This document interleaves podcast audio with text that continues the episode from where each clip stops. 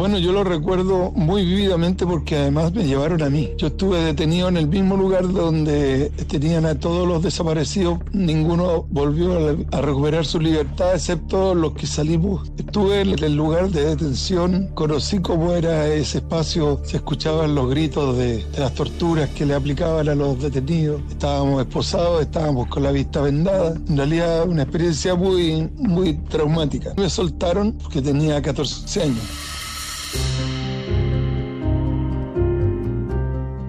Tras el golpe de Estado del 11 de septiembre de 1973, los deportistas chilenos vivían, como el resto del país, pendientes del desarrollo de los acontecimientos del orden político y social, algunos con tendencias bien definidas. En el deporte amateur, los integrantes de la selección chilena de ciclismo se preparaban para participar en la Vuelta Ciclista de México, el Campeonato Americano de Cali y los Juegos Panamericanos de México 75. Destacaban los integrantes de la familia Tormen Méndez, donde tres de sus hijos, Sergio con 25 años, Richard 23 y Peter 14, se hacían un sitio en el deporte de su país. Vamos a ver cuál es el tiempo de este último equipo en clasificación para la prueba persecución olímpica 4x4000. Se acercan al sector de la meta, ahí está. Ahí está. El más destacado era el hermano mayor, Sergio, quien había participado en los Juegos Panamericanos de Cali en 1971. En 1972 fue campeón nacional en 50 kilómetros y en 1973 bicampeón en persecución. Pagaré con mi vida la lealtad del pueblo. La historia es nuestra y la hacen los pueblos. ¡Viva Chile! ¡Viva el pueblo!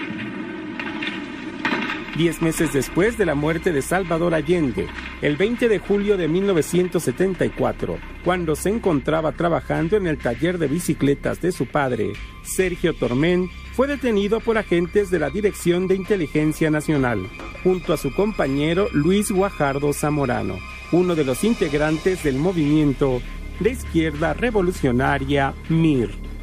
Su hermano Peter, un adolescente entonces, también fue detenido y liberado horas después. De Sergio nunca se volvió a saber.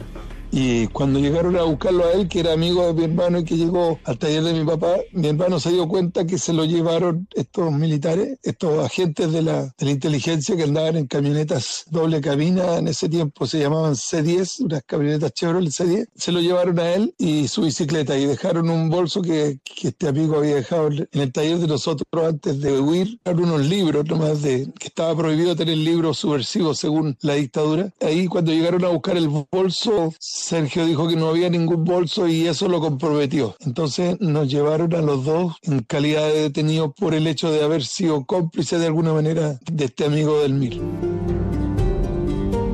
Pese a los esfuerzos, la lucha de su madre Lucía Méndez por saber el paradero de su hijo mayor nunca fue atendida. El nombre de Sergio integró la lista de detenidos desaparecidos. Bueno, mi madre intentó hacer algo todo lo que pudiera estar a su alcance como para denunciarlo a la prensa y por supuesto la prensa no estaba en manos de los militares y no publicó nunca nada y la Federación de Ciclismo tampoco hizo nada y al final nadie podía hacer absolutamente nada en favor de la detención de mi hermano y de su amigo Luis. Así es que eh, lo único que quedó fue tener la esperanza de que por algún motivo milagroso lo soltaran, cosa que no ocurrió. Ahí está la campana cuando imprimen el máximo de velocidad. Han completado la vuelta número 15, entraron al último giro. Richard continuó su carrera en el ciclismo.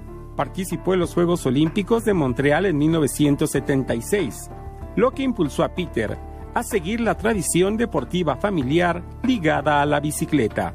El más joven de los hermanos, tuvo su logro más destacado al ganar la Vuelta Ciclista Chile en 1987. Espectacular.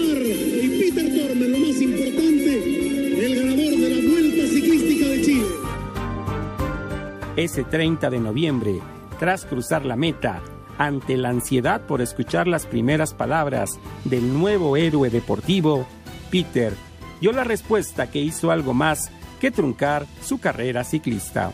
En ese momento estábamos en Televisión Nacional como cadena, digamos, todo el país conectado escuchando el desarrollo de la vuelta. Se me pregunta en vivo a quién dedico el triunfo y yo digo a mi hermano desaparecido y se corta la transmisión en todo el país. Quedó como un símbolo de rebeldía ante la dictadura. Pasé a ser como un ícono de la resistencia. Por supuesto que me significó algunos problemas en lo personal. Fue un momento muy violento porque la dictadura lo toleraba que alguien dijera lo que dijo y a mí me protegió solamente mi, mi fama de ese momento. No, mucha gente creía que me iban a matar por haber dicho eso y yo, bueno, me sentía protegido por la misma gente.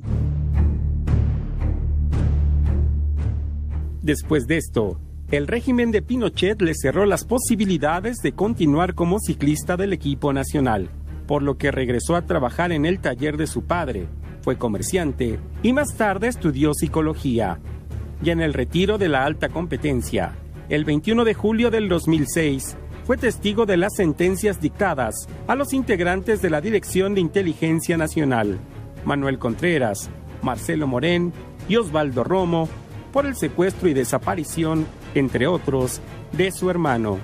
Costó mucho condenar el pacto de silencio que hicieron los militares. Así imposible y hasta ahora ha sido imposible saber dónde están los cuerpos. Pero se lograron individualizar responsabilidades. O sea, murieron la mayoría y algunos quedan con vida más bien. Pensemos que han pasado 50 años. Lo malo es que cuando se hace justicia de la manera en que se hizo en Chile es muy blanda. Por ejemplo, Augusto Pinochet no pagó por ninguno de sus crímenes y murió en libertad. El pueblo tiene también una sed de justicia que la parte que sufrió la dictadura viva hasta ahora con una ingrata sensación de sentido de vida.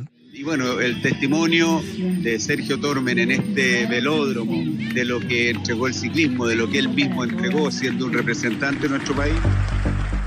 El 30 de abril de este 2023, Peter volvió a ser atractivo a los medios de comunicación. El Velódromo Nacional de Chile fue nombrado Sergio Tormen, en honor a su hermano. Pero realmente, ¿sirve de algo este reconocimiento? Para Peter, sí tiene un valor pero ese velódromo no se puede demoler porque es patrimonio cultural por ser eh, sitio de, tortura. Por lo tanto, van a pasar muchos años, ojalá siglos, y ese va a ser un sitio de memoria que va a llevar el nombre de mi hermano. Por lo tanto, tiene una mm, consecuencia histórica innegable y de alguna manera una defensa de la memoria para que ojalá las futuras generaciones aprendan a convivir de una manera distinta para construir una sociedad más justa que por el momento se ve muy lejana. Con 63 años, Peter es actualmente psicólogo. Se graduó a los 55, 31 años después de la desaparición de su hermano Sergio. Aún practica el ciclismo en su lugar de residencia, a mil kilómetros al sur de Santiago de Chile, donde realiza labores ecológicas y de reforestación. Y viene Peter Tormen, ahí viene el ganador de la vuelta. Es un momento, amigos telespectadores, para la Con la producción de Gem Hernández, para Inver Noticias, Alfonso López.